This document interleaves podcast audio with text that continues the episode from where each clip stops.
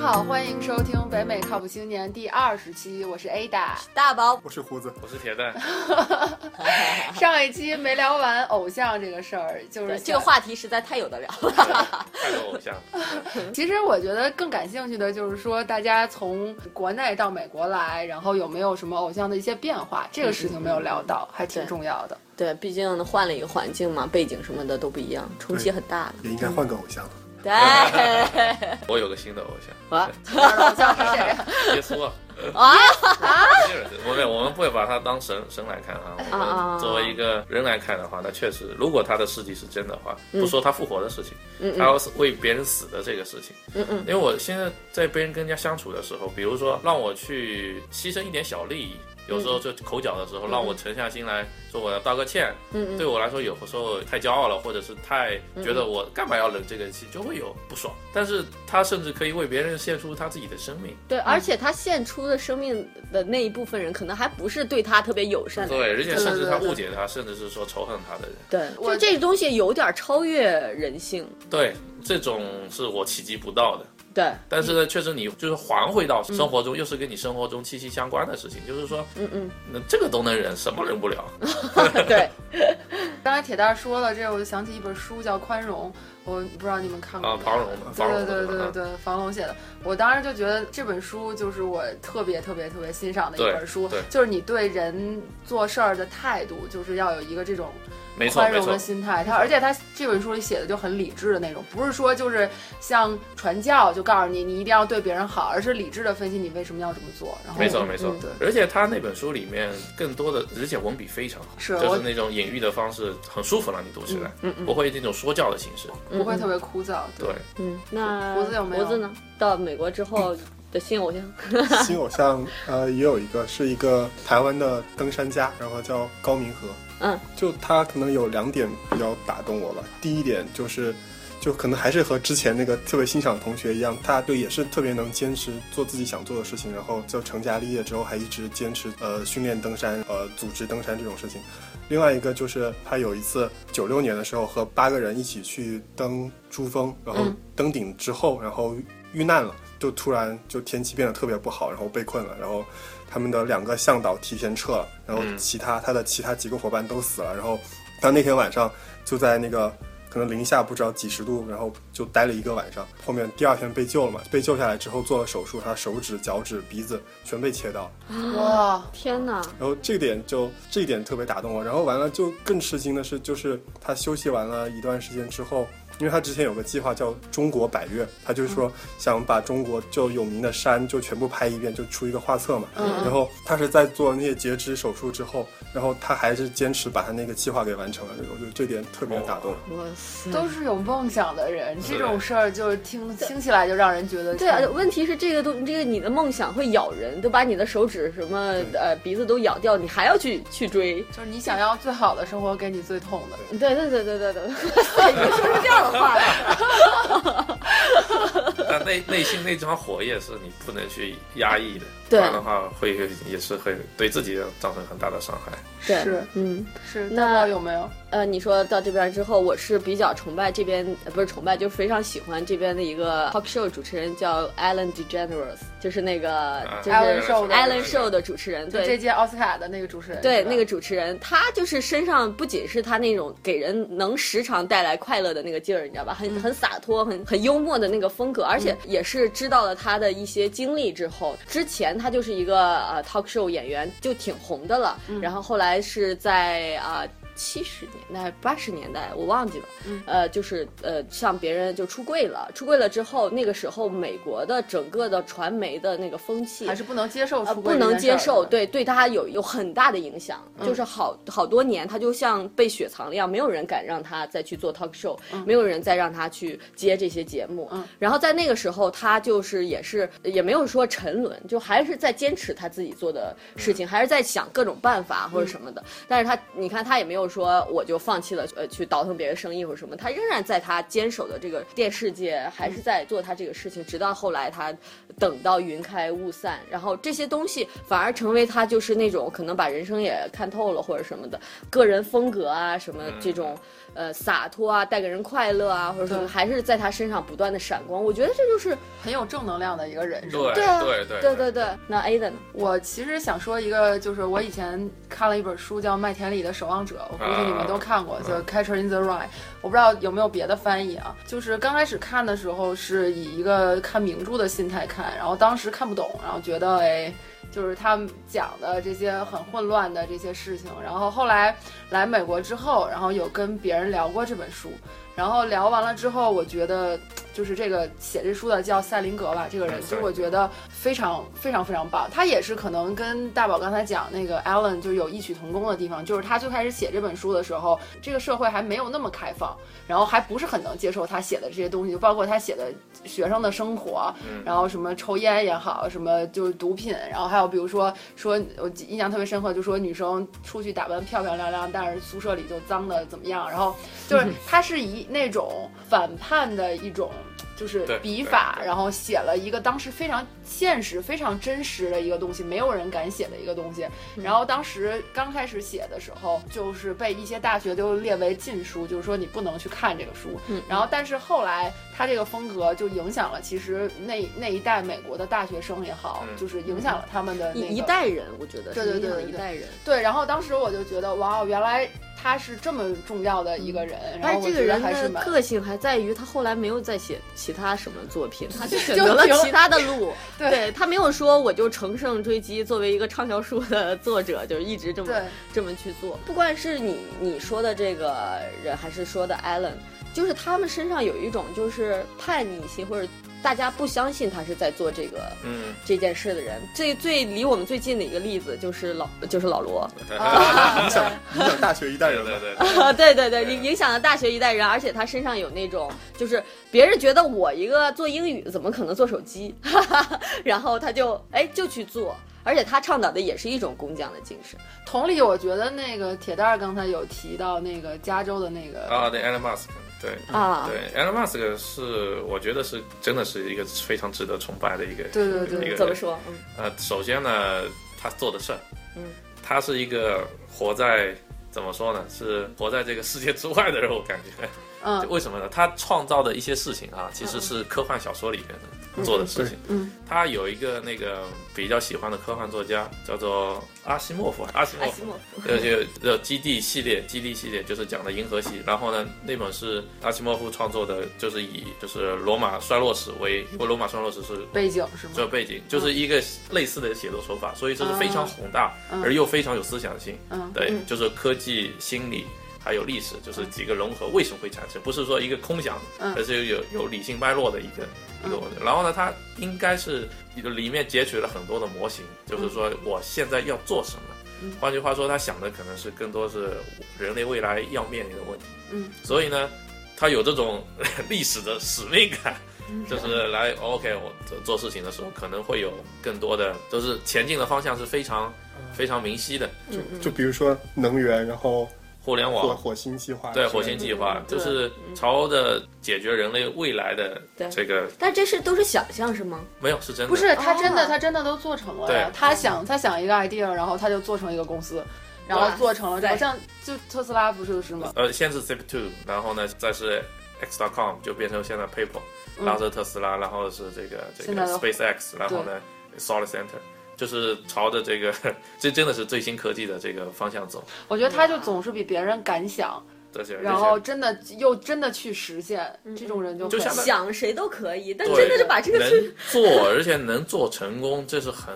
真的是很不容易的，因为对想到做以及对做到成功，对这是一个很大很大的跨度。对，尤其他在做的这些东西，你像我刚才第一疑问就是这些都是想象吗？ 都是对科幻一样的东西。对， 就是相当于他现在又做了一件很了不起的事情，嗯什么把特斯拉所有的专利给开放掉。哦啊，对我对看到对了。啊看到了说是好像说什么你看到了什么，看到了自信，就是觉得自己没有是智慧，我给你，我给我想一下我自己的分析哈。嗯啊，其实你可以想一下，他现在面临的是，就是比如说他要进欧洲的市场，欧洲市场里面电压的 standard 有嗯哦六五十多种、六十多种，嗯，然后它也是其中一种。它如果不能瞬间做大的话，更多的是别人要去符合别人的标准，而不是别人来符合他的标准。哦换句话，说，是有技术壁垒在那，因为别人都在保护自己的东西。对啊，但是等到你别人都在做这个事情的时候，如果你就是要不能出奇制胜，嗯或者是让别人来跟随你，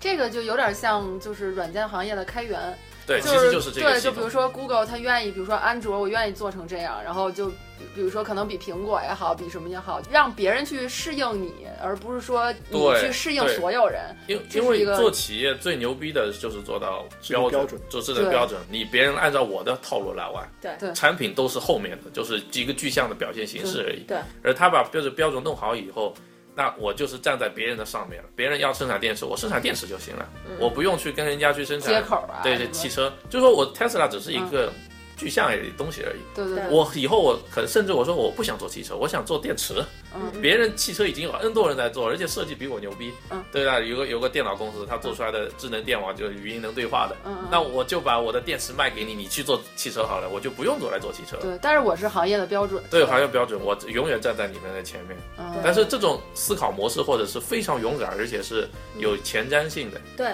对，而且最有意思的是他的这个 他的婚姻的生活。讲一下嘛，我们听 哇塞，我们来个全息性的偶像的分析，对， 不他光看他一你面，还看记另得一刚才我面说的，他受到的就是他在宾夕法尼亚读书的时候，他的那个三个方面，就是说，哎，定下来，我要以后要做的三个领域的事情，互联网，这就是互联网的能源的，以及外太空探索的、嗯嗯这个东西，而且是真的是能集聚人类的最大智慧资源啊，因为现在很多的跟以前一样，我们人类更多的内耗是在嗯嗯互相的猜忌或者怎么样。如果有一样东西可以把这些资源聚在一起往外探索的话，这将是人类步向新新的这种阶层的一个另外的一个对，跳跃，但是很少有人敢做，嗯嗯能做。嗯然后他娶的第一个老婆是谁啊？是一个科幻科幻作家，哇啊科，幻作家。我相信他们是内心的时候有 这种碰撞的这种火焰，嗯对而且是在他年轻的时候，还没有功成名就的时候，他需要这种内心的火焰来共同燃烧。说不定他就剽窃他老婆的那个想法， 也难 说。写了一篇什么故事，他难说说对哎，这可以对试，但试是。没有，你要互相交流嘛。嗯我跟你对，比如说，我要跟你交流，我要做这个事情，对方的这个人是一个比较柴米油盐的，这不是我说这个不好哈，只是说啊对他这个不能同频的交对流。对他对需要一个这样的老婆，对对对，但是等到他压力比较大，开创了几个公司以后，嗯，他的这个需求就会变了，就是嗯这一个人，就刚才那个那个大宝说的，他是一个不稳定的一个因素，嗯所以说他的需求是多样的。嗯我要私人飞机，我要超模，我要豪华跑车，我什么都要，因为我能实现，我也能达到。嗯但是等到你这个的时候，可能婚姻的纽带和联系就可能就不是这么强嗯烈了，因为而且他的夫人也不会因为他精精神上的共同成长可以一起一起走下嗯去，压力很大。这个时候他可能就需要一个比较听话的，比较怎么样，就是一个企业 家，一好个的， 贤内助，对贤内助，这是很讨厌，不是很讨厌，这是也是很现实这个问题。对对对对对，所以他这个能。人性的东你西能嘛，在他身上的能看到一个很张扬的一个生命在那个在那边燃烧，对对人也对对能做到真的很多人做不到的一个事情。嗯嗯，但是也有一些就遗憾和不足，对就是就是怎么说呢？嗯就是觉得能做得更好的一个地方，就是一个非常现实、一个鲜活的人。对，这对，个确实值得作为一个偶像。但是咱们说了这么多，我发现大家丝毫没有提到，比如说政治界的人，好像就是除了那些古人啊，感觉就是大家很难在现实这个阶段的人去崇拜一些，比如说官员呀、也好，或者政界的这些人。其实也不一定啊，你想想看，我觉得王安石在世的时候肯定不是一个值得人家崇拜的人吧，但对是现在还是有啊些，但人是就会去是说欣你赏他。觉得现在不一定是，但以后会对流因芳为百世的那种对感觉。不是吧就也这是一个方面，第二个方面还是一样的，就是说截取的一个侧面。现在我们看得到的，无论是总统也好，或者是也许习总就是一个非常这个能感到，就是让后世能就是载入史册的，就是改变人但只是我们现在就在嗯当看不下到，看不到，看不对到对这一个。对就这是些都要局等，限的比如说一沉百淀年后或者多少年后，然后嗯再对看对，黄仁宇说的，这个也要以一个历史的朝代来看，你是一代人或几代人的，嗯不是几十年的，就是人的一百年的生命对太短了。太短啊了，也没办法去评价它。嗯对，因为他做的贡献可能是影响到后面的好的和坏的，你真的不知道。对，就有可能政治家他不是通过张扬个性去吸引我们，就是通过可能他做的事情对对后，来这的个更 影响。更多是他的事儿，而不是他能够立立等可可见的东西、啊。这个这个就有一个有意思的话题，就是说你们有没有想过自己将来会成为别人的偶像？啊，嗯我希望，没有想过，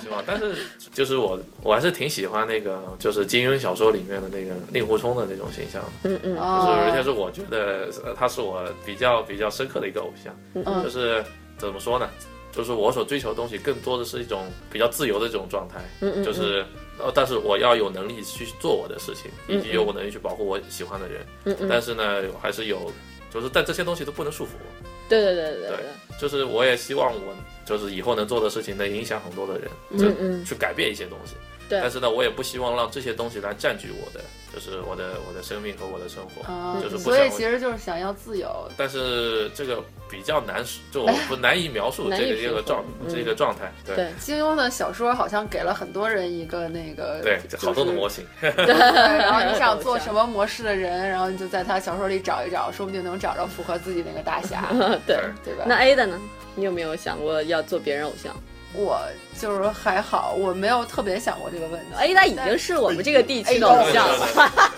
我就想接这句。没有，我觉得你做偶像的话，就是会有一个东西叫偶像的包袱，就是如果你成为别人的偶像的话，嗯你就会，我不知道别人会不会这么想哈，就会你你会想，呃，那么我做一些，比如说。一些事情会不会就是成为他不喜欢我的理由，或者这种？嗯然后你一旦有这个之后，你活着就非常的累啊。啊对对所以对，做偶像和做自己是有点冲对突对的对，。但是对其对对实对其实那就是看境界的。嗯就老子说的，这个领导有好几个境界，境嗯界太上民有之知，嗯哦他只是知道有这么个人，嗯他不知道他怎么影响我们，啊，对他，只是有这么个概念。那嗯我觉得这是偶像的，就是或者一个对做一个领导是最牛逼的一个状态。对，他用他最简单的方式来影响了他，达到他的目的，嗯而且让别人就是别人都能就是按照自然的规则来，嗯然后但是呢，他也不会占据这个功劳，嗯就是说我不需要这些功劳，对嗯我不需要你来崇拜我，我只是我不需要走上神坛，因为对走上神坛对容易对很容易被推被下推神下坛来，我是更加有生命力的，或者说我是在你下面的，对，对哦而不是在你。对对上面的，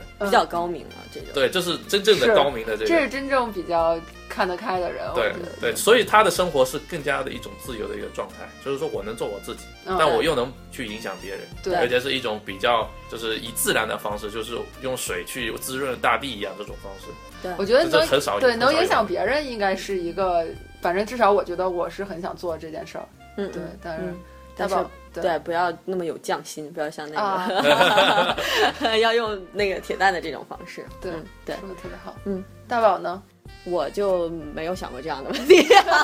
好，我其实最后想说一个，就是关于比如说我们现在电视里也好，有很多就是那种类似于偶像的节目，然后这些东西都是从美国开始的。嗯，大部分的这种节目，就比如说像 American Idol 啊，包括像那那个 Trumps 那个学徒啊 Apprentice 啊，都是我觉得那一个是塑造偶像，一个是。有一个偶像，你去追随他这种形式的一种电视节目，然后好像也比较符合现代的这些文化，嗯然后你崇拜的，比如说那是富豪，嗯或者是你崇拜的超模，嗯然后他就会组一个节目，或者 就是这或个者节目国。内就是导师嘛，就是对一对些导师对在对在品头论足嘛。对对对，你们对这些的出现有没有什么看法？呃，我们来说一下制造偶像这个事儿吧。嗯，行，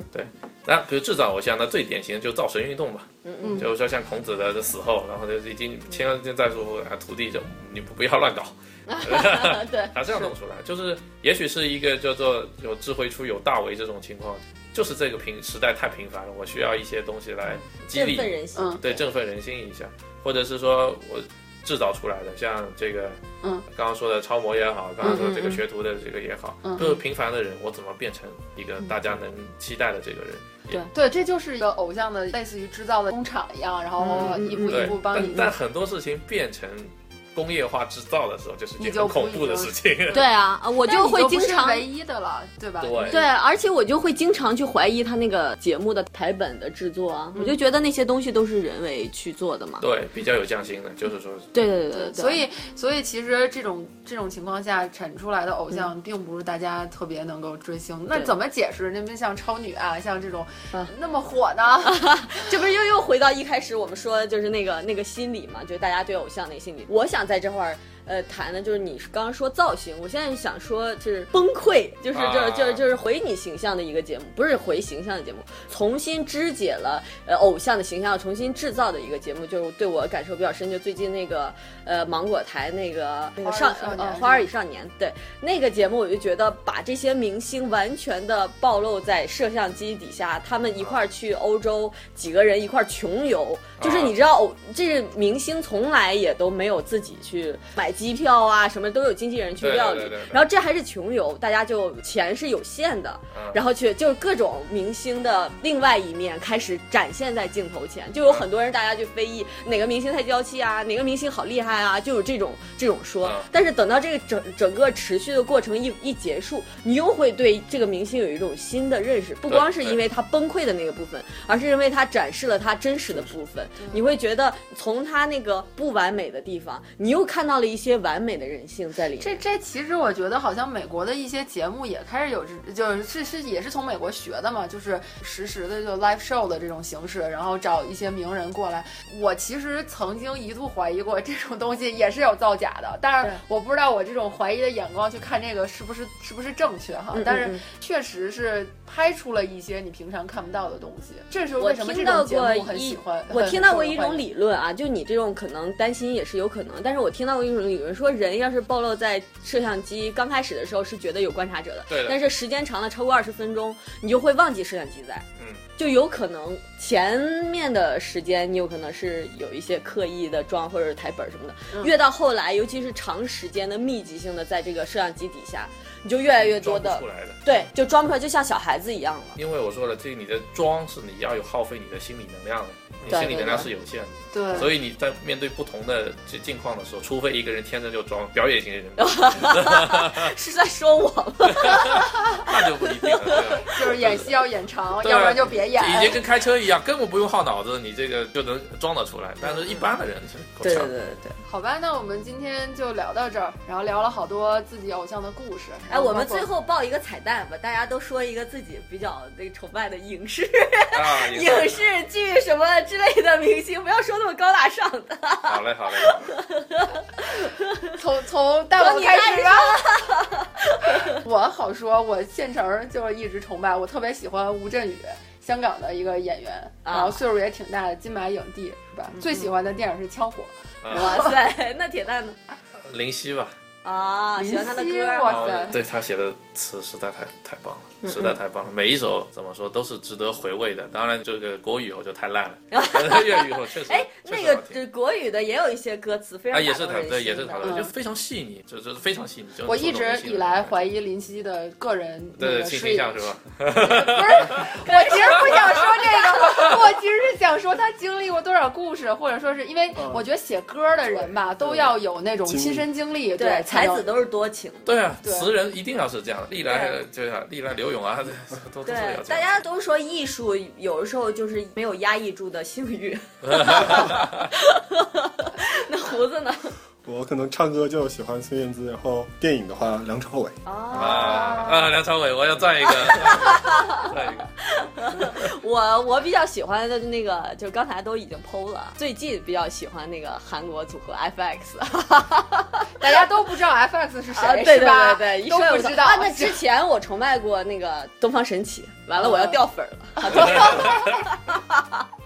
别这样，我们其实最后再总结一句话，就是你可以从你的偶像可以看出来你是什么样的 人。啊 对，然后我们就作为今天的结局，然啊后大家就知道大宝是 是什么样的人？啊对，如果那个呃那个听友如果有想要告诉我们你崇拜的或者跟偶像相关的话题，希望你们也联系我们。对，好，然后今儿就聊到这儿嘛，还是欢迎大家关注我们的公共微信账号“北美靠谱青年”，就是我们是在四十八小时之内才能够回复。啊微信对微信微信上，如果要是我们四十八小时之外看到了，有的时候非常想回你们，但是回不也了没有办法回，就是现在在这儿说句抱歉吧。对，然后我们的邮箱是八零 talkshow at gmail.com，也是数字的八零。希望大家还是多多跟我们联系，把你们的故事呀，还有你们的点子分享给我们。对，好吧嗯，今天就到这儿，大家拜拜。拜拜。拜拜拜。拜。